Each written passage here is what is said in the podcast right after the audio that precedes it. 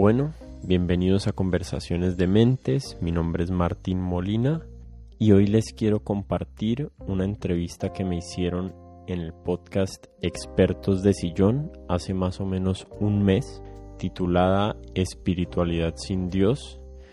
En este podcast Alejandro y Sebastián, que son los creadores, me hicieron algunas preguntas y conversamos acerca de qué es el concepto de Dios o cómo yo entiendo el concepto de Dios, cómo podemos entender el ateísmo, cómo podemos entender la espiritualidad sin recaer o sin necesitar este concepto de Dios. Y también hablamos acerca de cómo se puede fundamentar y cómo se puede construir una moralidad en la vida sin la necesidad de la religión o de la existencia de deidades omnipresentes, omnipotentes, amorosas, como sea que quieran definir ese término ustedes. Fue una entrevista muy interesante. Como siempre, los invito a que se suscriban a este podcast en Apple Podcast, en Spotify, en Stitcher o donde sea que lo estén escuchando y que me sigan en Twitter y en Instagram. En ambos estoy como arroba codementes y ahí estoy poniendo otros contenidos y teniendo conversaciones con los oyentes de este podcast. Muchas gracias por escuchar y les dejo la entrevista de expertos de sillón. Bueno, o sea, decir la palabra mágica. Bueno, empezamos. Bienvenidos a Expertos de Sillón. Este es el podcast en el que cada episodio nos sentamos con un invitado eh, para hablar de esos temas que les consumen la vida, sus teorías totalizantes del universo, sus pasiones, sus obsesiones. Yo soy Alejandro Cardona. Y yo soy Sebastián Rojas y hoy estamos con Martín Molina. Martín, muchas gracias por estar con nosotros, pues no, no presencialmente, pero de manera remota, nuestro primer episodio de, de aislamiento físico, de cuarentena. Martín, bienvenido. Gracias, Sebastián y Alejandro.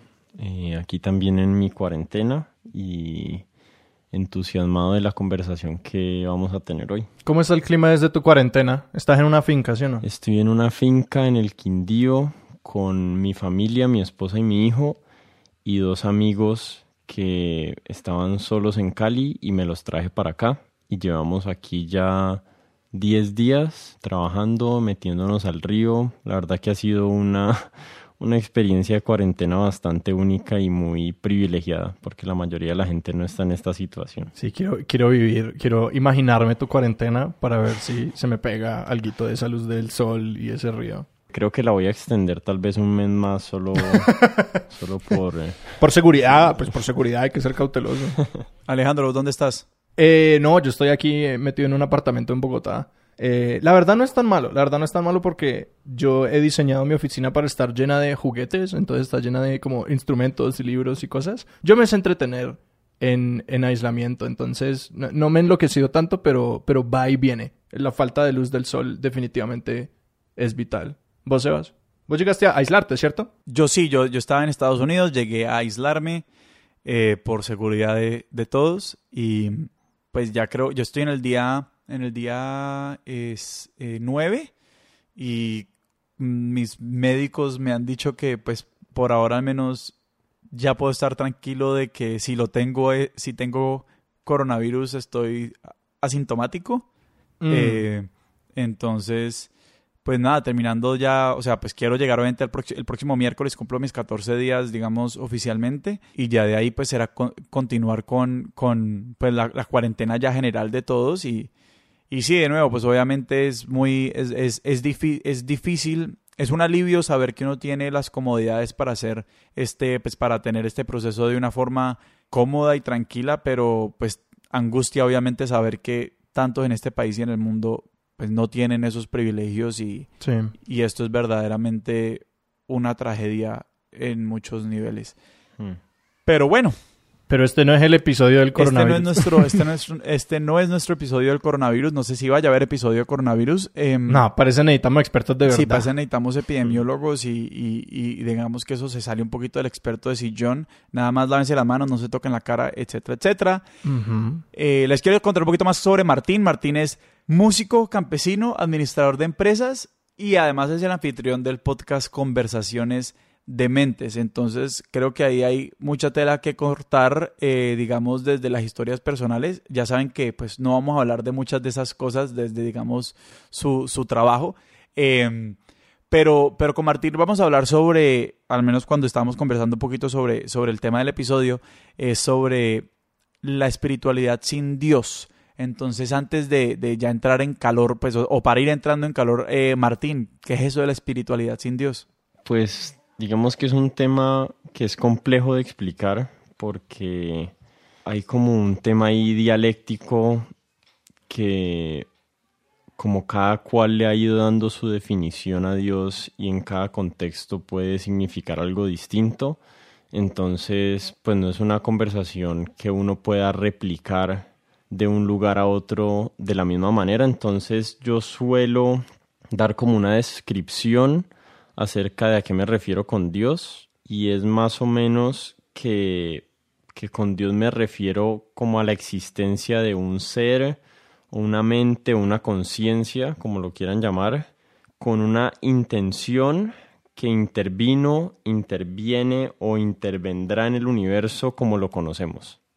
Por ahí digamos que hay algunas personas que esto, esto lo hago para medio curarme en salud, de las personas que me van a que me tratan de decir que Dios en realidad no es Dios, sino que es el amor o es el espacio del silencio. Entonces, cuando, cuando me vuelven esas respuestas, yo lo que suelo decirles es que, que sí, yo creo en el amor y creo en el silencio, pero pues para eso tenemos palabras para el amor y para el silencio y con Dios nos tenemos que referir a algo más y hay que ser específicos eh, en el uso de nuestras palabras. Entonces, yo me considero una persona que tiene una búsqueda espiritual y esa palabra no le he encontrado un buen reemplazo, pero, pero me considero a mí mismo ateo. Entonces, pues ahí no sé, ese, esa juxtaposición de, de conceptos, hay veces a la gente le cuesta comprenderlo. Me parece interesante lo que decís de de esa, empezar por esa definición de Dios, porque yo también he tenido como varias conversaciones en las que me acabo como deteniendo a decir como que definamos términos, porque siento que recuerdo mucho como yo me empecé a sorprender cuando me empecé a dar cuenta de que tantas ideas diferentes de qué es Dios y cuál es su rol y qué es lo que hace eh, han como se han metido mucho en un país tan católico como es Colombia, como eh, que realmente la... Conozco muy pocas personas que creen en un Dios como estrictamente católico mm. y que esos términos que usaste, eh, pues la idea, de, la idea de intención, pero más como la energía, la conexión, el universo, todas estas cosas, son palabras que las personas usan mucho para definir sus ideas de Dios y que es súper importante como trazar, bueno, de qué es lo que estamos hablando, porque creo que al final del día las personas con las que, con las que hablo al final, eh, o bueno, que, que, que, mantienen una espiritualidad, al final del día sí creen en algún tipo de intención, mm. como una fuerza que guía e interviene y mete intención. Entonces me parece que es bien interesante porque las personas que suelen no creer en eso, eh, pues sí las clasificamos como ateos porque es lo que viene siendo, pero sí es una palabra súper mm. cargada. Sí.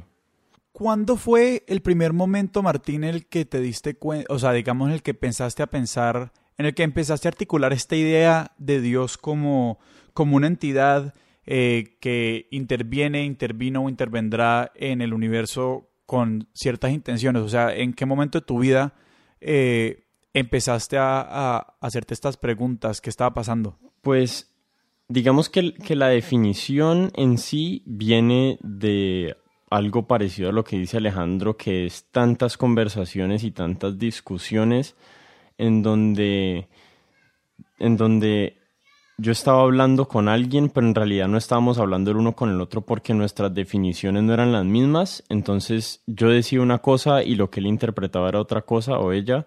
Y, y, de igual manera cuando me hablaban yo estaba interpretando algo distinto. Entonces fue como una, una manera de como de encontrar el terreno en donde se va a tener la discusión para uno poder así ya poder hacer sus puntos y que el otro lo entienda. Pero digamos a nivel como más biográfico, yo crecí, digamos, con una idea de Dios que fue la que me, la que heredé de mi mamá, que era como algo muy ambiguo, una energía, algo, la conexión con una emoción o algo y, y pues entre más leía y más crecía, como que más insuficiente se me iba haciendo esa definición y nunca pude realmente establecer una relación con esa idea que, que me llegó, digamos, de manera hereditaria. Y digamos que yo tuve una, una trayectoria en el mundo del yoga y así y por eso se me abrieron las puertas a otras religiones, al budismo y al hinduismo específicamente. Entonces a la definición llegué porque creo que es como el, el denominador común de lo que las personas religiosas o creyentes en Dios eh, comparten. Mm.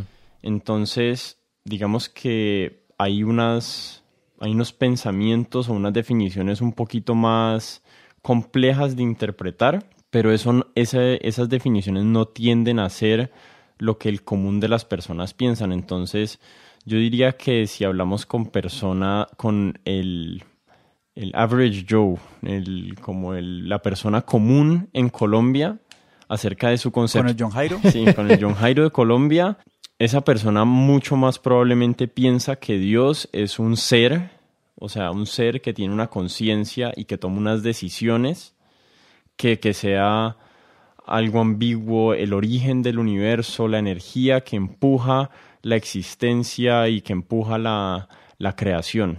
Entonces, por eso me parece importante usar ese término de la intención. Mm.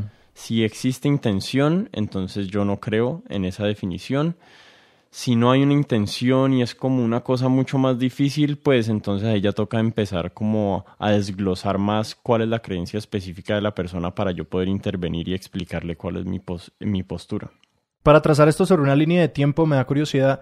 Esa, esa, yo en mi historia personal lo llamo la desilusión, eh, que es como, sí, cuando, los, cu- cuando las historias eh, que me habían contado me, me empiezan como a no cuadrar. ¿Cuándo se dio eso para vos exactamente? Como estamos hablando de época del colegio, eh, universidad, antes, no sé. Pues fue algo como paulatino. Yo como que tenía eso como en el, como en la parte de atrás de mi mente, creciendo en el colegio, pero no le presté mucha atención. Como bueno, hay algo raro aquí, yo no estoy de acuerdo con todo esto, pero necesito conseguirme una novia, me parece más importante en este momento que resolver. Entonces, ya fue más como en la época de la universidad donde yo realmente tomé una práctica intensa de, de meditación y de, y de yoga. Y entonces pues con esa práctica viene la lectura de los textos sagrados y todo eso. Y entonces ahí ya, ya como que las dudas empezaron como a burbujear más en mí y yo realmente mi realización de que yo no creía en Dios para yo lo sentí como una liberación Mm. y no como una desilusión para mí fue como uy ya por fin no tengo que fingir que le estoy hablando a esta entidad con la que realmente nunca en mi vida me he logrado conectar Mm. y ya como que lo dejé ir. Hay un, hay un comediante que se llama Bill Burr que él lo explica como, ¿saben cuál es el deporte curling? Sí. Eh, no. Es, es el deporte en que hay como, tienen, es en, en esquís o en zapatos, pero es de hielo y llevan como una piedra así como con una manija y la persona que lo lleva solo la suelta y la deja ir. Eso está en los Olímpicos de invierno, entonces mi experiencia de ser ateo fue así, yo como que simplemente dejé ir, dejé ir mi creencia en Dios y se fue y yo, y ya, nunca, nunca volví a pensar acerca, de- a- nunca volví a dudar acerca de, de, del estado de mis creencias y de, y de si se iban a modificar a un futuro. Eso suena tan... Eso suena muchísimo mejor a mi experiencia. mi experiencia fue completamente como dolorosa y traumática porque a mí sí me entró mucha ansiedad por como resolverlo como a los 12 o 13 años. Y fue un tránsito súper como ansioso entre un mundo como de espiritualidad diferente. Y yo intenta- intentaba como encontrar un nombre para lo, que, para lo que yo creía. Entonces me ponía como a leer libros para niños de espiritualidad. Había un libro que llamaba Ami, eh, que es como un libro de espiritualidad para niños que es como todo panteísta y todo, como el mundo, el universo y tiene una alienígena y de todo. Y yo me acuerdo que yo literalmente me quedaba despierto por la noche, como pensando en si el hombre barbado del cielo eh, todavía estaba ahí o no. O sea, fue la idea de la liberación es completamente ajena a mi experiencia de un tránsito parecido. Pero ahí la pregunta, eh, pues yo creo que un poquito para los dos eh, es lo que me parece interesante, inclusive de lo que, de lo que dice Alejandro también, pues en términos de, la experiencia de los dos, es que a diferencia yo creo, la experiencia de muchos otros, o de muchas otras, eh, eh, digamos, ateos y ateas en, en, un país como Colombia, es que como los problemas con la existencia de un Dios no, o sea, no, están, no, no están necesariamente ligados como a la reacción, como, como como a la rebeldía frente a un hogar profundamente o de alguna manera católico mm. y, como una rebeldía frente a los códigos y las costumbres y las ideas y las moralidades eh, que, transpiran, digamos, en un entorno eh, católico. Usted, o sea, en alguno, ¿eso sí estuvo presente en el caso de alguno de ustedes dos o, no? Pues en, en, el mío, en absoluto. Yo crecí en, un, en una casa donde mi papá, por lo, por lo que puedo eh, conversar con él, yo lo metería dentro de la categoría de agnóstico o ateo. Mm. Y mi mamá era como de, o es de la, de la onda medio New Age. Entonces yo la verdad, aunque he recibido resistencia, digamos, de, de, yo decirme a mí mismo ateo, porque es un término que la gente no le gusta, por más de que la gente prefiere que uno diga que no cree en Dios a que diga la palabra ateo, eh, yo nunca me he encontrado una verdadera resistencia que me, que me genere, digamos, un conflicto emocional. Sí, mucha resistencia intelectual de la, de la sana, de la que es útil para uno formar sus ideas y, y tener claros sus argumentos acerca de su posición. Nuestra, nuestro contexto es súper parecido, eh, aunque yo sí creo que hubo algún elemento de rebeldía de pronto, como más inconscientemente para mí, porque de nuevo, sí, mi papá también, yo no sé si agnosticismo, pero más indiferencia, como que era algo que no, no pensaba mucho, él como que, eh, él, le dijeron como que hay un Dios y le al pelo, eh, eso es lo que hay. Y mi mamá sí, de nuevo, muy new age, como que creció eh, en Popayán, con las procesiones, entonces, pues ahí estaba eh, la religión muy presente, pero luego como que sí le, le, gustó el budismo y el New Ageism y todas las vainas. Pero yo sí tuve como mi pugna porque nuestro colegio, el de Sebastián y mío, era bastante católico, como que teníamos misas y teníamos de todo, eventos, entonces culturalmente estaba muy marcado ahí. Y yo, yo, sí creo que había como una faceta de rebeldía, porque además fue como a los 13 años que yo me volví un ateo militante. Eh, y yo soy la razón por la que la gente no le gustaba o no le gusta decir ateo, por lo que yo fui en algún momento que era eh, una persona que, aspiraba a ser como Richard Dawkins, que, que trata mal a todo el mundo por ser creyentes. Entonces yo sí creo que hubo algún elemento de eso. Y pues eh, fue, y, me, me, lleva a la pregunta que te quería hacer, porque yo rechacé en esa, desde esa época hasta hace algunos años que empecé a como a reconectarme con la idea de la espiritualidad o ese concepto o esa, y como esa idea, que yo rechacé la espiritualidad y la religión, como ambas cosas, como que para mí todo era, todo era materia y todo era físico y esa idea de conexión y cosas más grandes era como que no, si no, si no, si no se puede poner una balanza y pesar, no me interesa. Entonces, ¿cómo fue cuando... Es que me parece muy interesante el hecho de que, de que vos consolidaste estas ideas cuando te encontraste con el yoga, que es una práctica tan profundamente espiritual. Entonces mi pregunta es si en, algún momento rechazaste o te, te, chocaba la idea de la espiritualidad. Eh, no, nunca, digamos que tuve una época, tal vez heredada de mi papá, de mucho rechazo hacia la religión católica, eh, por, por temas, digamos, de historia familiar y no sé, no sé qué más cosas habrán pasado allí. Una vez, eh, digamos, mi abuela era muy religiosa y yo creo que ella trató de volver a sus hijos sacerdotes. Entonces mi papá generó ahí como un rechazo súper fuerte a la religión católica.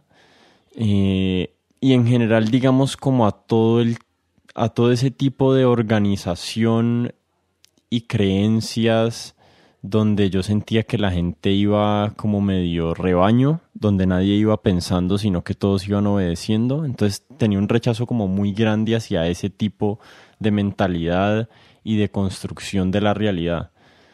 Pero nunca, nunca me sucedió con relación a la espiritualidad porque digamos que yo veía mi práctica de meditación especialmente como algo a lo que yo le llamaba la búsqueda espiritual.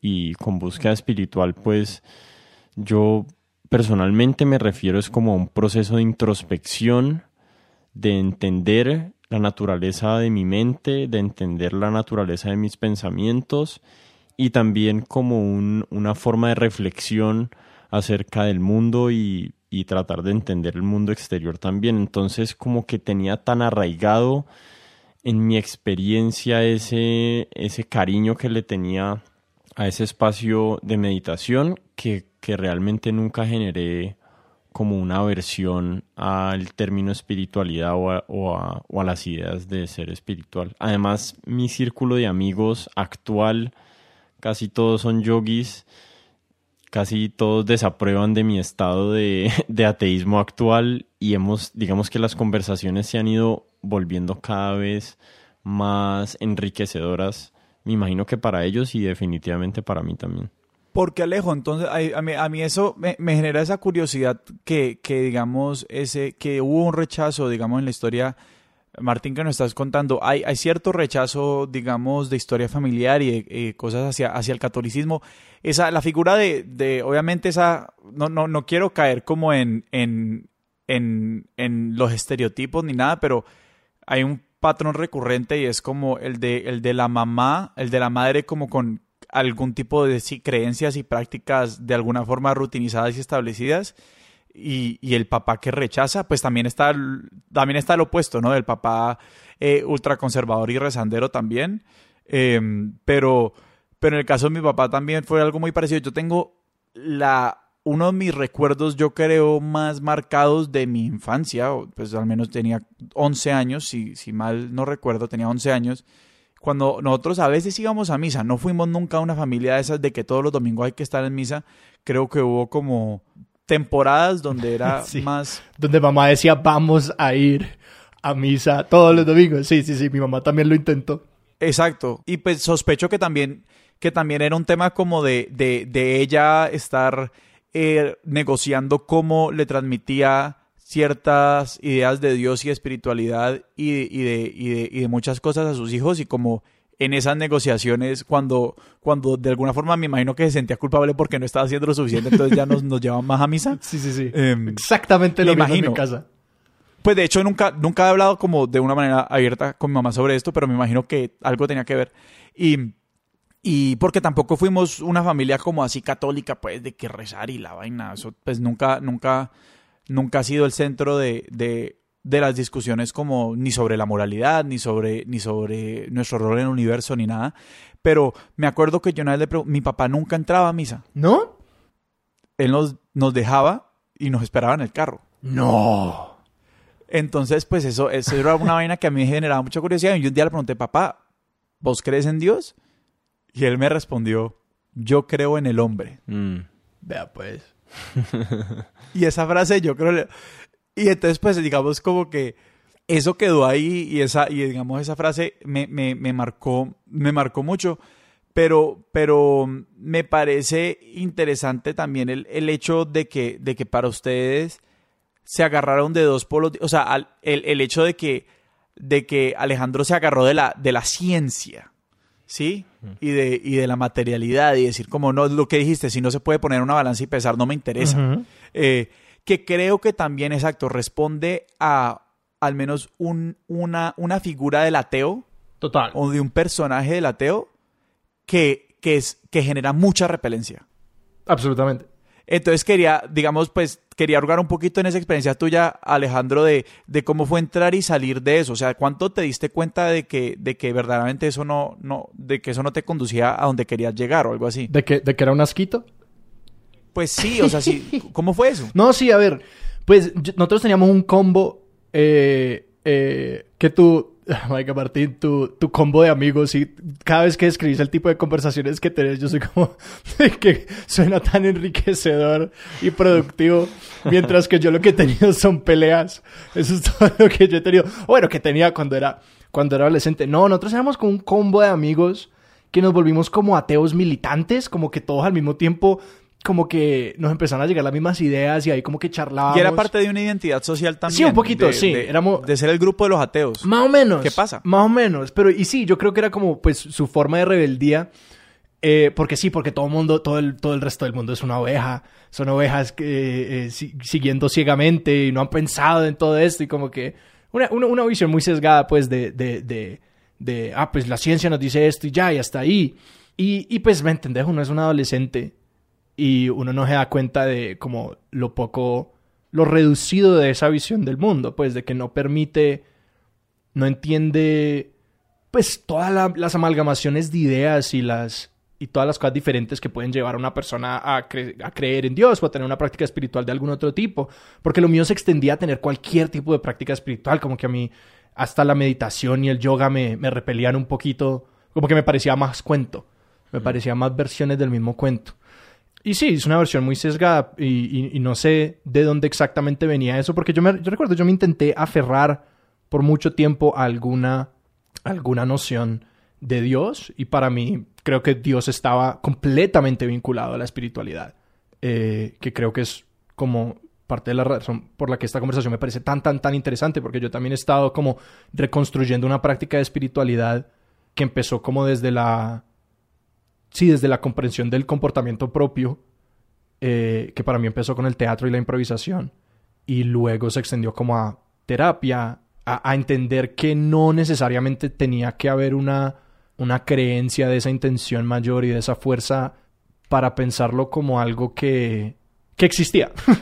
como que, que no, no necesitaba conectarlo con algo más grande para decir, no, pero esta es la experiencia, como que esto es lo que siento y lo que, lo que percibo y lo que mi conciencia dice y por lo tanto es interesante y valioso. Eh, y sí, creo que me fui por las ramas y no recuerdo dónde iba. Pero digamos, para, para Martín, porque yo creo que esto es una, una pregunta que entra, que, o, parte de esa reacción, exacto, cuando uno dice que uno es ateo, o cuando uno se identifica como tal y entra así a una conversación, yo creo que hay unas ansiedades que, que existen alrededor de la moralidad. O sea, ¿cómo se puede tener una brújula moral sin tener una idea ¿De verdad? clara? Porque yo... Sin creer en... Que, y quiero que redondeemos a eso, pero antes de entrar, quiero decir que yo creo que es por otro lado y es más por el hecho de que el ateísmo a veces se siente como un partido político. Pero sí, hablemos de... Acaba tu pregunta que te interrumpí. No, mi pregunta es, es, es, es, es cómo, cómo has construido una brújula moral por eh, que, no, que no implique la idea de un Dios. Porque, digamos, obviamente al menos el Dios católico y parte de, de, de, del proyecto moral del catolicismo, pues es que a la larga pues hay un juez en el cielo que, que, que dice si uno fue bueno o malo. Hmm. Eh, y pues que te dan, te dan tus punticos y te vas para arriba o te vas para abajo. Sí. Entonces, entonces sí quería saber un poquito cómo ha sido la idea de construir una brújula moral por fuera de, al menos de esa idea del Dios católico, pues que es la más extendida, al menos en Colombia, que es donde están muchos de nuestros oyentes. Sí, en, en realidad hay esa es una de las confusiones más grandes que hay alrededor de del ateísmo o de uno no creer en Dios y es que las personas creen que uno no, no tiene unas bases sólidas de desde donde uno generar una moral o una ética de comportamiento o inclusive a nivel social, cultural. Yo creo que el universo en sí es amoral yo creo que la, que la moralidad no es una propiedad existente en el universo por fuera de las mentes y de las culturas de los seres humanos que esas mentes han creado.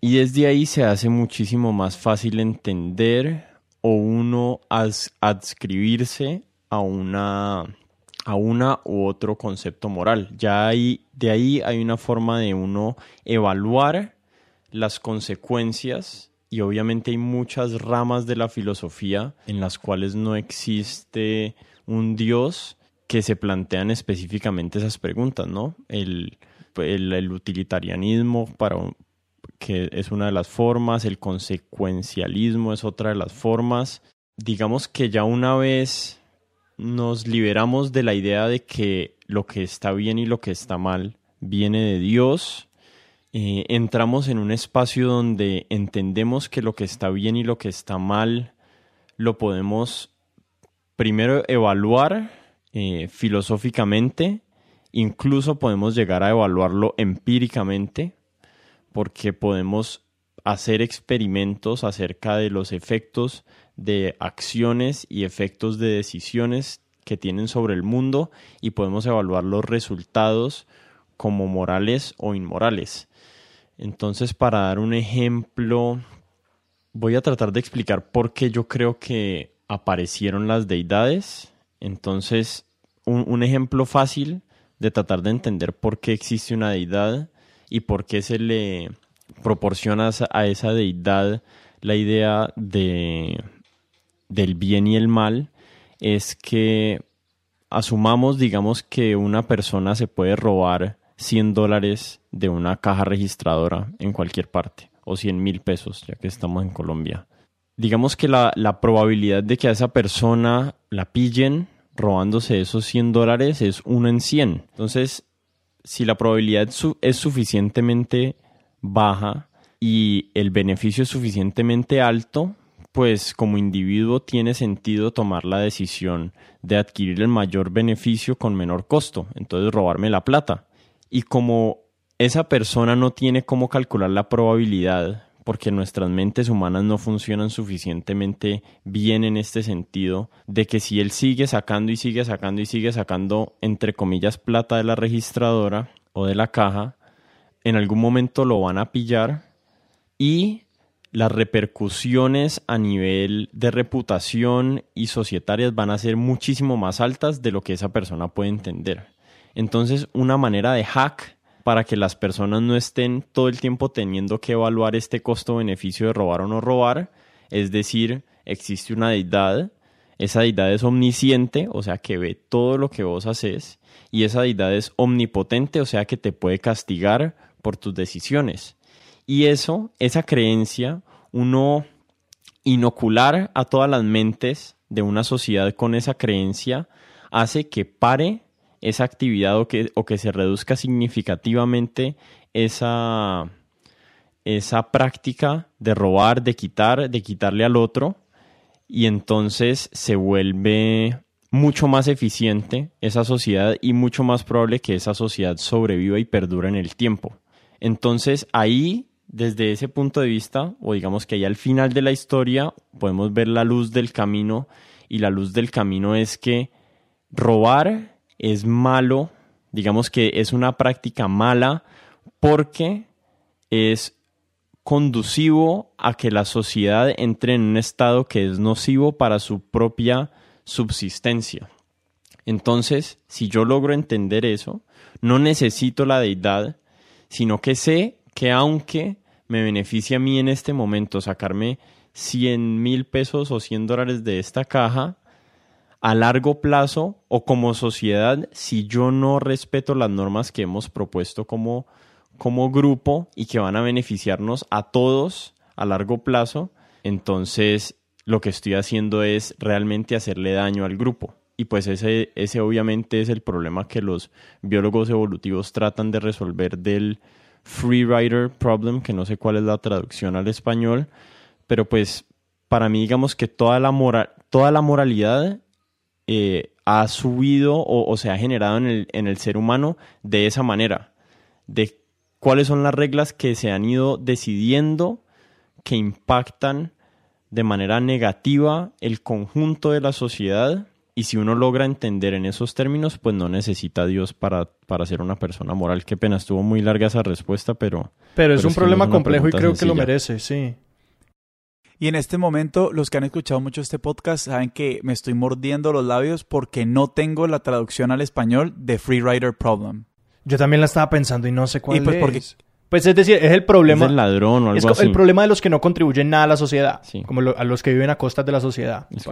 no, el problema, el problema. Creo que se llama el problema del ladrón. Eh, pero ese problema, más, más que no contribuir nada, es no solo, es no, solo no contribuir, sino eh, estar en un contexto donde todos contribuyen menos uno. Y uno beneficiarse a costa de la contribución de los demás. Porque, o sea, digamos, hay esa es una cosa que es importante en, en, esa, en esa figura. Hmm.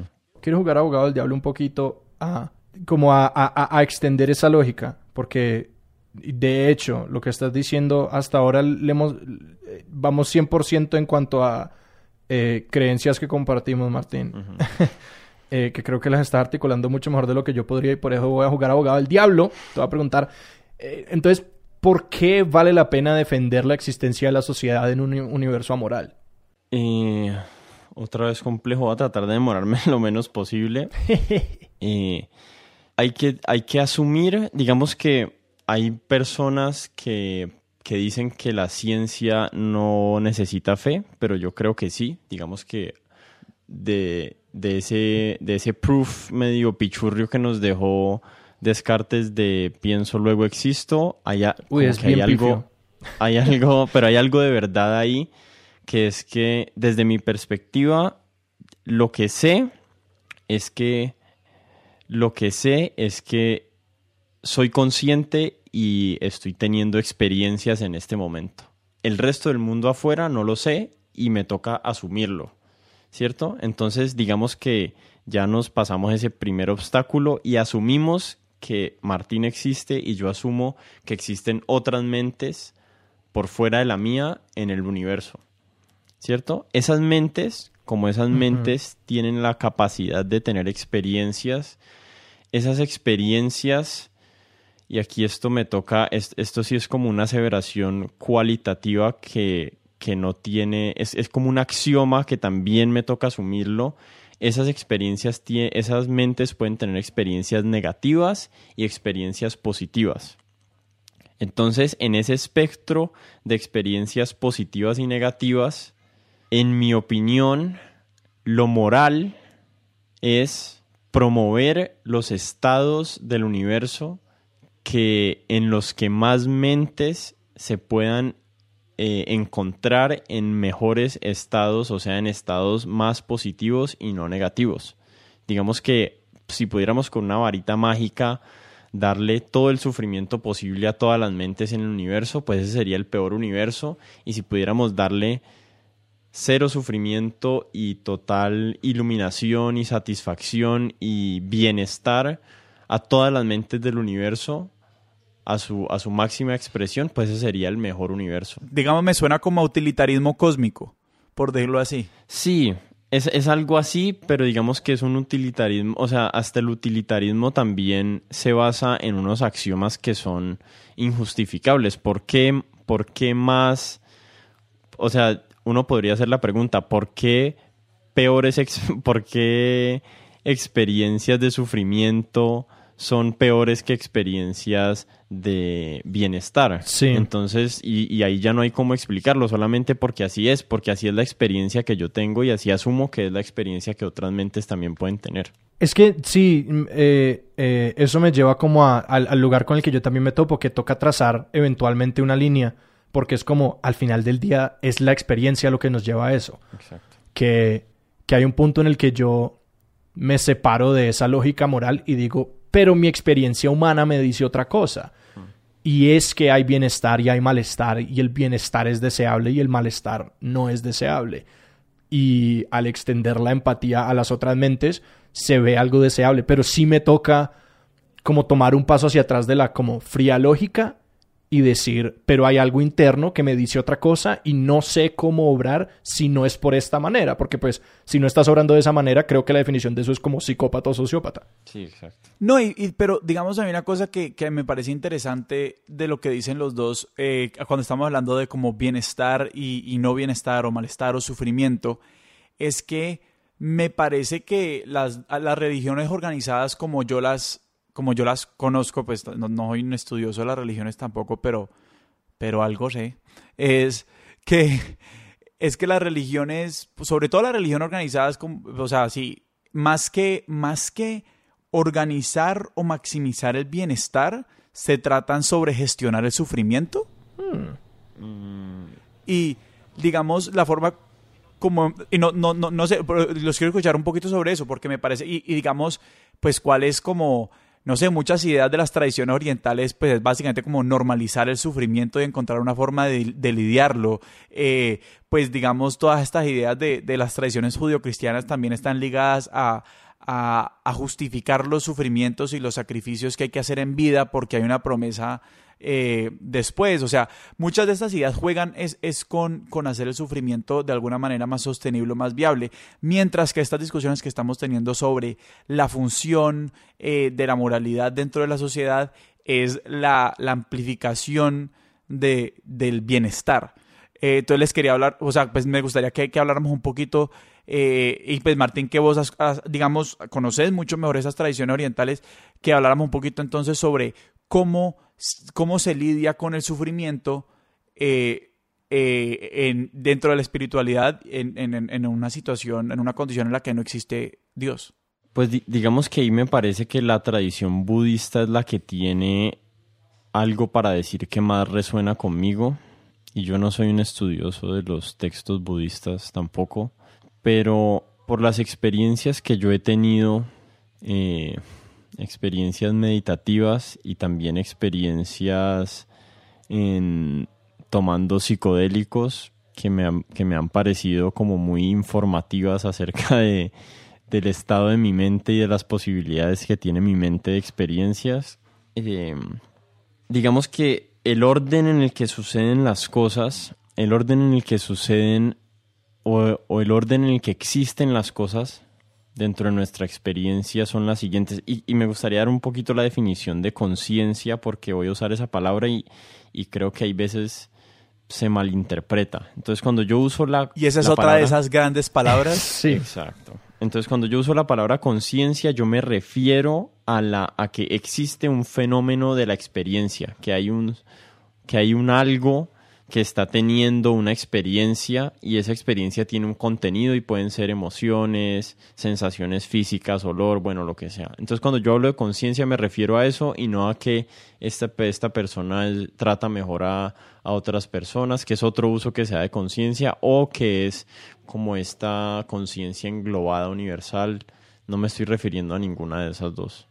Entonces, eh, para, para volver a la pregunta, digamos que yo soy mi conciencia, yo soy ese hecho de que existe la experiencia en mi mente, ¿cierto? Y esa experiencia y esa, y esa conciencia tiene diferentes tipos de contenido. Entonces, un tipo de contenido puede ser yo ponerle la mano a una plancha caliente y esa plancha caliente obviamente me va a transmitir a mí eh, neurológicamente la, la sensación de que me estoy volviendo mierda la mano y que y esa, y esa es una sensación que yo evolutivamente estoy diseñado para interpretar como sufrimiento, ¿cierto? Entonces, a través de la meditación, o digamos, para dar otro ejemplo de bienestar, digamos que comer helado sea bienestar y entonces sabe delicioso porque tiene azúcar y tiene y entonces pues evolutivamente también estoy diseñado para que el azúcar se sienta como placer porque tenía sentido es, es, es una utilidad en el mundo para un mamífero eh, conseguir azúcar. Pero hay algo hay, hay ese algo que yo le llamo conciencia que, que es que predecese a esos dos a esos dos fenómenos de contenido y la meditación es una forma de uno poder entender que desde ese punto de vista de conciencia los fenómenos de contenido son solo eso, son contenido. Hay un lugar desde el cual uno puede estar y estas cosas son increíblemente difíciles de explicar porque, porque o sea, es, es, como tratar de traducirle un viaje de ácido a alguien, uno no, no encuentra las palabras eh, hay, hay un lugar desde donde se está, desde donde se es, cuando uno está en el estado, en un estado, en ciertos estados meditativos, desde donde uno puede percibir tanto la incomodidad porque me duele la espalda, como el placer de estar oliendo una flor que está por ahí cerquita, se sienten igual.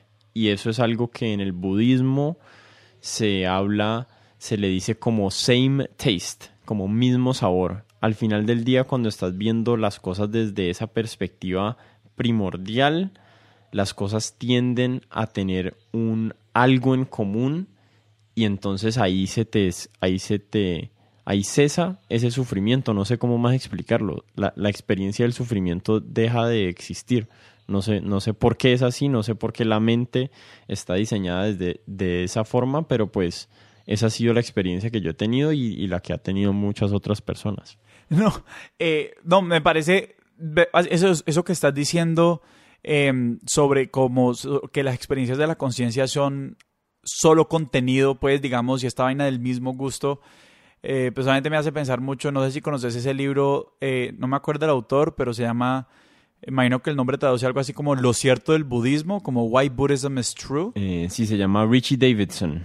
Eso, que digamos como que, que, lo, que lo asume un poquito desde esta eh, visión de la, de la psicología evolutiva y, y, bueno, y es digamos una, una, una aproximación al, al budismo que a mí personalmente me pareció muy convincente y muy interesante y, y me ha informado en mis prácticas, digamos, de meditación. Pero lo otro que, que, te quería preguntar eh, y toca, toca sobre ambas cosas, un poquito sobre las prácticas de meditación y, sobre lo que veníamos hablando antes de la moralidad, que parte de, de digamos, el, el, impulso detrás de, del argumento de, lo que nos estabas diciendo sobre, la, sobre el rol de, de, la moral es es que básicamente los códigos morales están diseñados para liberar eh, un poquito banda ancha cognitiva en las personas.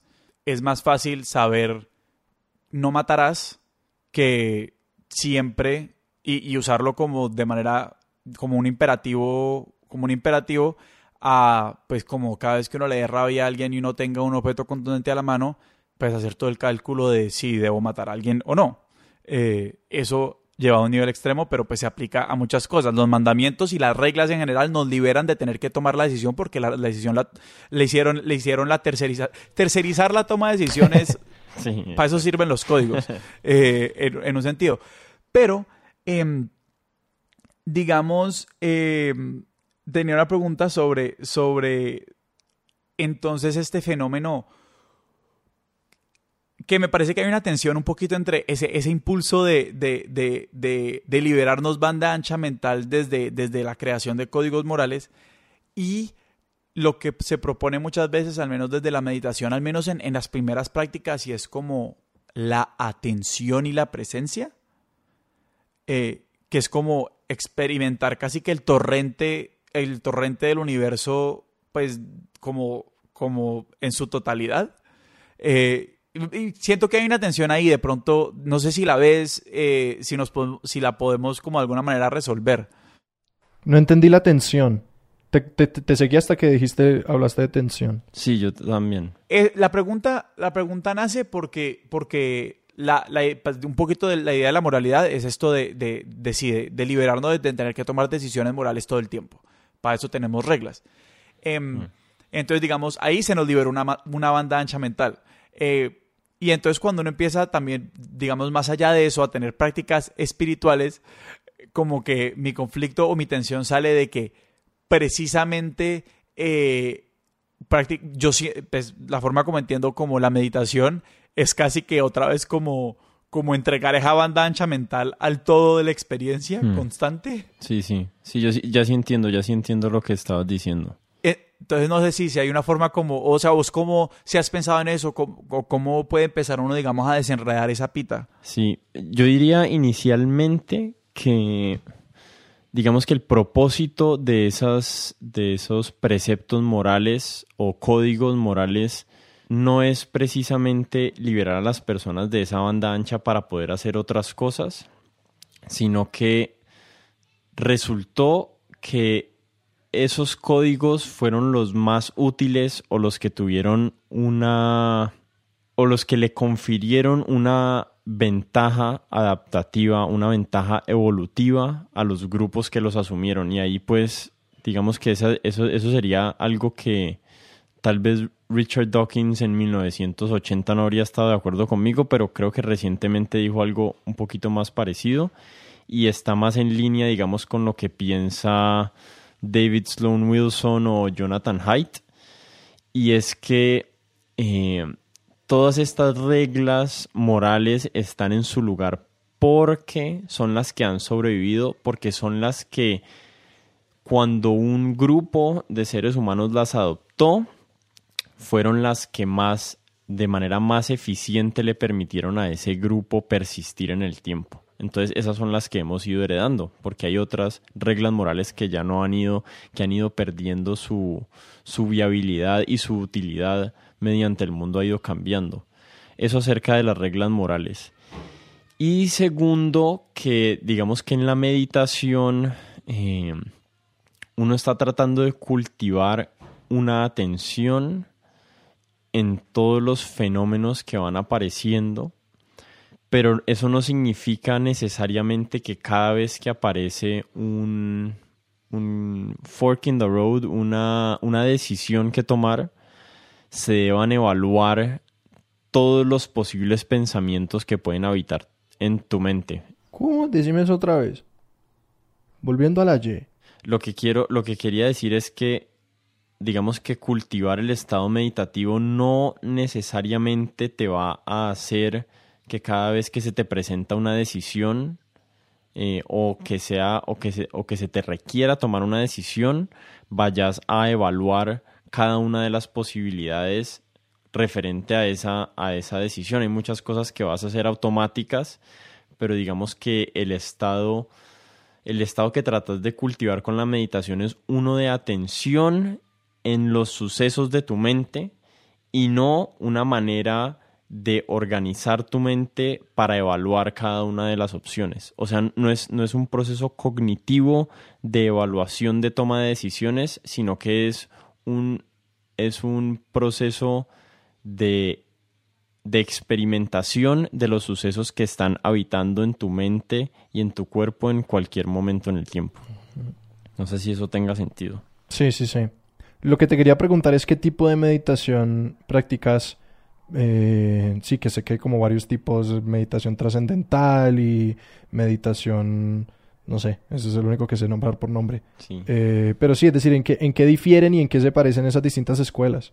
Eh, pues digamos, para citar el, el, libro de Richie Davidson o digamos el, las publicaciones que él ha hecho, que él es un neurocientífico que ha evaluado diferentes meditadores de diferentes tradiciones. Eh, algo tienen en común todas, pero la que yo he encontrado más útil, especialmente desde mi perspectiva eh, secular, es, digamos, mindfulness meditation o, meditación vipassana, porque eh, es un tipo de práctica que no requiere como ningún antecedente cultural o de creencia. O sea, no tenés que creer en la deidad a la que le estás rezando en muchas meditaciones eh, hinduistas, ni tampoco tenés que creer en el mantra que estás recitando es el nombre de Dios, eh, ni digamos que hay un estudio también acerca de las personas que rezan el rosario y, y digamos que los efectos de rezar el rosario para monjas que lo han hecho durante 10.000, 20.000 horas en su vida, pues es similar o es comparable con el de las personas que meditan, pero para mi mente eh, la meditación más fácil y que más sentido ha tenido de adoptar es la meditación vipassana. ¿Y esa es que respirar?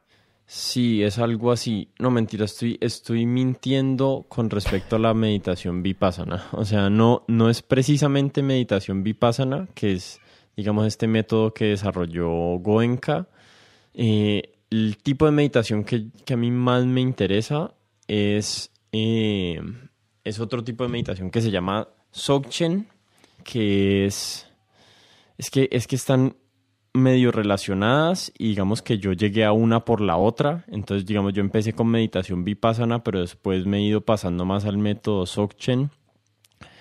Eh, y sí, uno de los aspectos es concentrarse en las sensaciones de la respiración, pero digamos que eso después se amplía a, a, un montón de diferentes experiencias que puedes estar teniendo al mismo tiempo. Entonces la temperatura de tu piel, la temperatura de tu respiración, un sonido que escuchaste, o sea, vos vas ampliando tu atención desde algo muy conciso a después como, no sé, no sé cómo explicarlo, pero es como tratando de abrir la vista hacia el paisaje de todas las experiencias que estás teniendo en ese momento, incluido después tus emociones, incluido después tus pensamientos. Pero eh, le, recomendaría, si les interesa a las personas que les interese, la, la aplicación y la persona que mejor he escuchado yo que explica estos conceptos y estas prácticas desde un punto de vista secular es Sam Harris y su meditación de Waking Up, que la tengo y la uso seguido y súper recomendadísimo eso para el que quiera empezar y tenga una mente así medio racional. Al principio de esta conversación, eh, Martín, nos contaste que parte de lo que te empezó, lo que, lo que te, digamos, lo que, lo que te inició en esta búsqueda por, por una espiritualidad sin Dios era la ambigüedad de, de, de esta idea de, del Dios como amor y, como esta entidad, pues un poquito, eh, sí, ambivalente, nebulosa, que digamos eh, la veías, eh, pues digamos, en, desde la experiencia, en la experiencia de tu mamá. Y hoy en día yo tengo, yo siento que, que esta idea misma de la espiritualidad, y inclusive digamos ya hablando de, de cosas de, cosas que se vuelven fenómenos culturales como el mindfulness eh, y cosas por el estilo adquieren esta, esta, esta misma aura de, de, ambigüedad y como que básicamente todo va.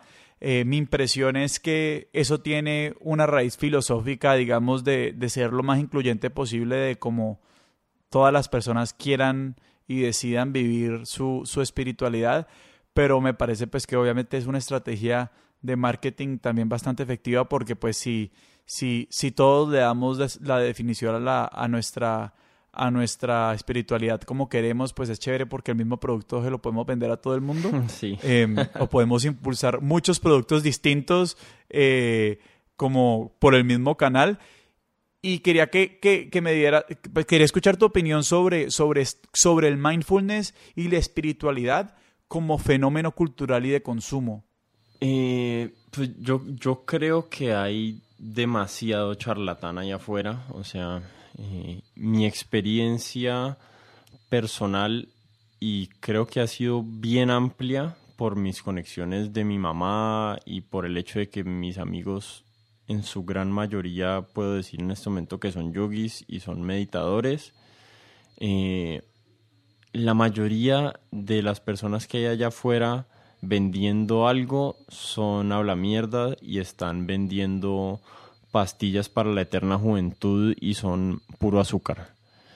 Eh, pero, pero digamos que sí hay, hay un algo ahí, hay un algo detrás de todo eso y ese algo eh, realmente es lo que yo creo que han sido las experiencias que han tenido estos, estos grandes seres que la humanidad ha admirado por tanto tiempo, no sé, Buda o Jesús, no estoy tan seguro, mi relación con Jesús es un poquito más ambivalente, eh, pero, pero diría que si hay un algo allí y, y requiere, digamos, una, una mente crítica y escéptica y, con un poquito de cinismo para uno ir tratando de ver quién realmente sí es un practicante verdadero y quién realmente sí ha cultivado algo que valga la pena compartir y quién solamente está tratando de hacerse un peso o levantarse alguna vieja por ahí. Quiero hacer una pregunta que, que no sé, estoy pensando como en el oyente más escéptico posible. Y la pregunta que te quiero hacer es, ¿por qué? ¿Por qué todo esto? ¿Por qué cultivar una práctica de, de, atención, de, de, espiritualidad, de conciencia interna y también de dirigir esa conciencia hacia el mundo exterior? Eh, y pues, ¿qué te, qué, te ha, ¿qué te ha dado esta práctica en tu vida y por qué invitarías a otras personas a, a embarcar en un camino similar o a empezar a cultivar alguna práctica de espiritualidad? Similar a la tuya. Sí, em, yo creo que hay dos razones primordiales por las que yo hago esto. La primera, digamos que originalmente eh, nació de un deseo de tranquilidad y como de paz mental. No sé qué tan cuerdos estén ustedes dos y las personas que escuchan esto, pero yo tengo una mente hiperactiva, una mente que necesita estímulo constante y entonces eso, eso muchas veces digamos que me, que me terminó, eso se terminó traduciendo en estados de indudable sufrimiento de, y hay veces de ansiedad. Entonces, digamos que mi cultivo de la meditación empezó por allí y después ya se ha vuelto como algo distinto y se ha vuelto más como una curiosidad acerca de como, como tratar de entender realmente cuál es la naturaleza de mi mente, cuál es la naturaleza de mi conciencia, qué tipo de experiencias tengo, por qué las tengo, por qué son mis reacciones a mis experiencias de tal u otra manera. Entonces es como un, no sé, para mí, digamos que la, que la práctica espiritual no es una carga, sino que es como un disfrute, es como leer un buen libro, es como, es como jugar una buena partida de ajedrez, es, es, es algo, es como algo que la curiosidad me va, eh, me va incitando a seguir cultivando. Entonces, esas son las dos razones. Si la gente tiene esas dos, cualquiera de esas dos, le recomiendo, pero sin duda tiene un efecto gigante en la capacidad de uno de lidiar con estrés y la capacidad de uno de ser consciente de sus propias acciones y de sus propios puntos ciegos. Aunque probablemente mi esposa diría lo contrario acerca de mí, pero, pero bueno. Eh, y tengo una pregunta más que siempre, que siempre me puse curiosidad, que es un poquito en torno a eso de la meditación.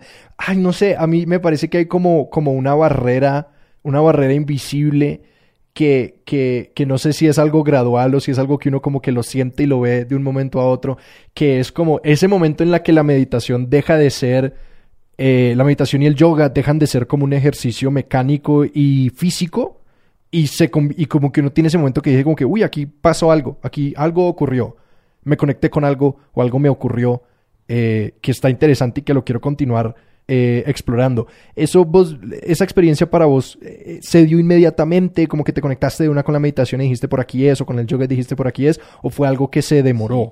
Me gustaría hacer una aclaración y es que yo abandoné el yoga hace muchos años, hace ah, por ahí 10 o por ahí 9 o 10 años que no practico yoga, o sea, practico de un sentido o en una forma en que ninguno de mis amigos yogis considerarían eso yoga eh, pero... O sea, vos estiras. Sí, yo estiro. O sea, esa es la, esa es la realidad. Esa es la realidad.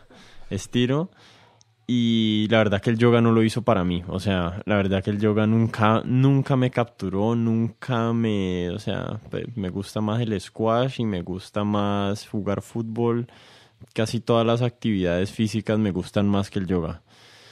Pero... Em, pero sí hay una barrera rara y gigante en la meditación y en la práctica de la meditación que no sé por qué, no sé realmente por qué se da.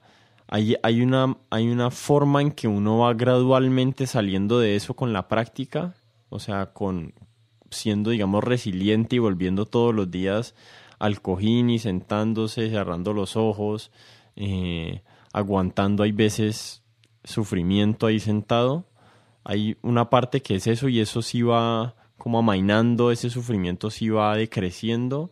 Y después hay algo extraño que es un, un de repente que, que, no se ve ver, que no se ve venir.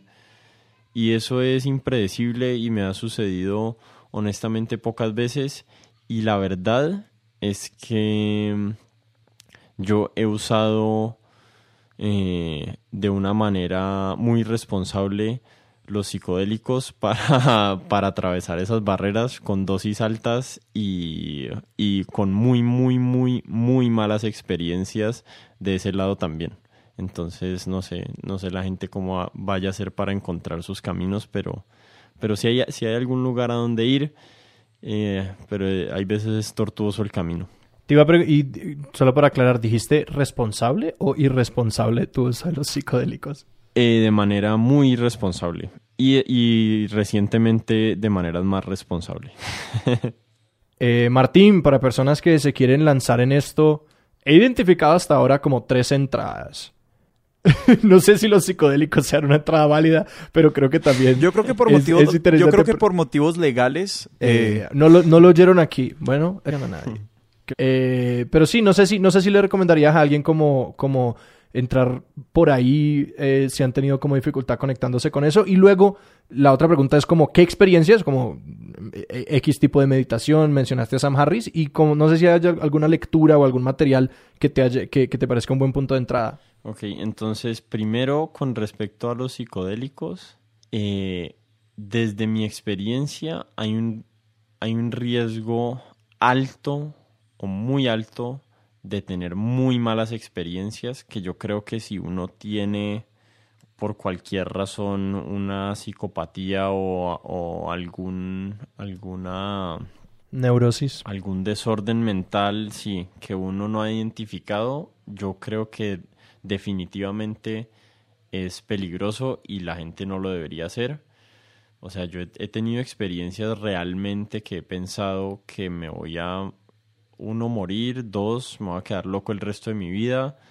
Eh, o sea, e- es muy alto el riesgo, entonces no se lo recomiendo a todo el mundo, pero sí estoy súper interesado en, digamos, en los avances que se han hecho especialmente en Estados Unidos para usar psilocibina, que es similar al LSD, que, yo, que es lo que yo usualmente he usado, eh, dentro de un contexto médico y ojalá que cuando eso pase yo sí creo que realmente son una, una herramienta muy útil para uno entenderse a sí mismo. Psicodélicos hasta ahí. Eh, meditación, definitivamente recomiendo la aplicación de Waking Up de Sam Harris. Eh, hay que pagar no sé cuánto porque yo, yo era donante de, de su podcast de antes y nos la regaló de por vida. Pero si las personas no lo pueden pagar y le escriben a, lo que, a la que sea la página contact arroba waking up o lo que sea, búsquenlo. Si uno le escribe y le dice que no tiene plata con que pagarlo, se lo dan gratis por un año. Vale la pena esa aplicación, vale la pena. Y tercero, un libro eh, acerca de meditación o un libro cualquiera. Eh, sí, como sobre todo esto que estábamos hablando de, de, pues empezar a pensar en espiritualidad en Dios, supongo. Eh, Habíamos mencionado a Richie Davidson, que era un nombre que yo no conocía, Sí, ese que es me un parecía buen interesante. Eh, Sí. Eso se llama What is True About Buddhism, creo que se llama. Que, que es verdad acerca del Lo budismo. cierto del budismo. O lo cierto del budismo. Y no sé cuál. El, el libro de Waking Up de Sam Harris también es muy bueno. No quiero que esto se vuelva una propaganda de Sam Harris, pero ese libro también es muy bueno. Eh, sí, creo que esos dos. Esos dos libros son. ¿Puedo meter la cucharada como siempre? Siempre Dale. lo vas a hacer, así que dale. Es muy trillado, o sea, esto es horrible porque es el tercer episodio consecutivo en el que estoy recomendando un libro de Michael Pollan, pero Aquí vamos. ¿qué le vamos a hacer? ¿Qué le vamos a hacer? Y Michael Pollan no me está pagando por esto. Em, Todavía. todavía. Em, ¿Cómo cambiar tu mente para los que están interesados en la historia de la investigación médica con psicodélicos y, y un poquito en las investigaciones que se han hecho sobre el impacto de temas como la psilocibina en la mente en- o en la mente humana?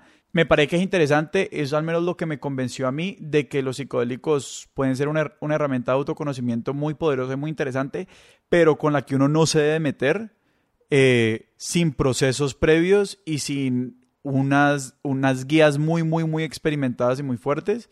Em, creo que cuando estuvimos hablando de todo el tema de, de la moralidad, eh, pensé mucho en la serie de The Good Place, que para bien, Sí. para bien o para mal está en Netflix y es un, creo que un muy buen recorrido sobre como filosofía moral en general. Es literalmente uno de los protagonistas, es un profesor de filosofía moral y Sí. enmarcan episodios alrededor Exacto. de filosofía moral. Es una buena serie, vale la pena. Eh, yo también me he visto la mayoría, todavía no me la he acabado, pero... Y lo que le diría a las personas que si lo han intentado y no les gustó, vea, si se acaban el final de la primera temporada y el último capítulo de la primera temporada no les hace dar 180 grados sobre la serie, eh, entonces definitivamente no les va a gustar, pero sí vale la pena, a mí me gusta. y ya. Eso es todo por hoy. Y para los, para, para ustedes curiosos, estas, estas notas, los nombres de las cosas que hemos estado recomendando, las ponemos en la descripción del podcast. ¿Cierto, Sebastián? Siempre están ahí, o sea, o la- la hemos- todavía nos falta ponernos al día con muchos episodios anteriores, pero desde el episodio 11 estamos poniendo las notas. Entonces, eh, eso lo tienen ahí. Eh, Martín, muchísimas gracias. No, con mucho gusto. Qué conversación tan interesante. Y eh, le quiero hacer el plug ahí a mi podcast para que la gente Por vaya y lo favor, escuche, tus redes y tus Viene, Podcast, viene, viene el plug.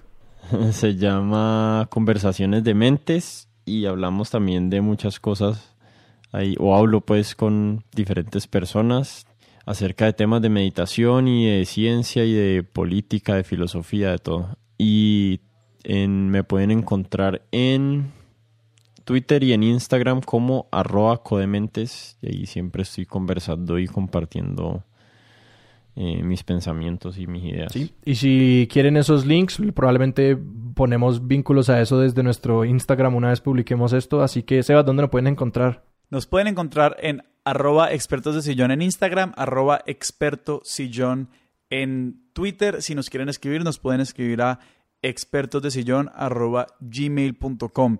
Si les gustó este episodio, hagan dos cosas. Una, recomienda el experto de sillón a un amigo. Y dos, corran a escuchar conversaciones de mentes y recomiéndenles conversaciones de mentes a otro amigo también o a varios amigos y amigas. Es el momento perfecto para estar recomendando podcasts y escuchar podcasts cuando están limpiando su casa por completo por tercera vez en la semana porque no hay nada más que hacer en la cuarentena. Porque un podcast es el mejor amigo y nuestra música es de Juan Esteban Arango. Nuestro logo es de Daniel Benavides. Martín, de nuevo, muchísimas gracias. Muchas gracias, hombre. Muchachos, gracias a ustedes. Y bueno, yo soy Sebastián Rojas. Yo soy Alejandro Cardona. Esto fue Expertos de Sillón. Hasta la próxima.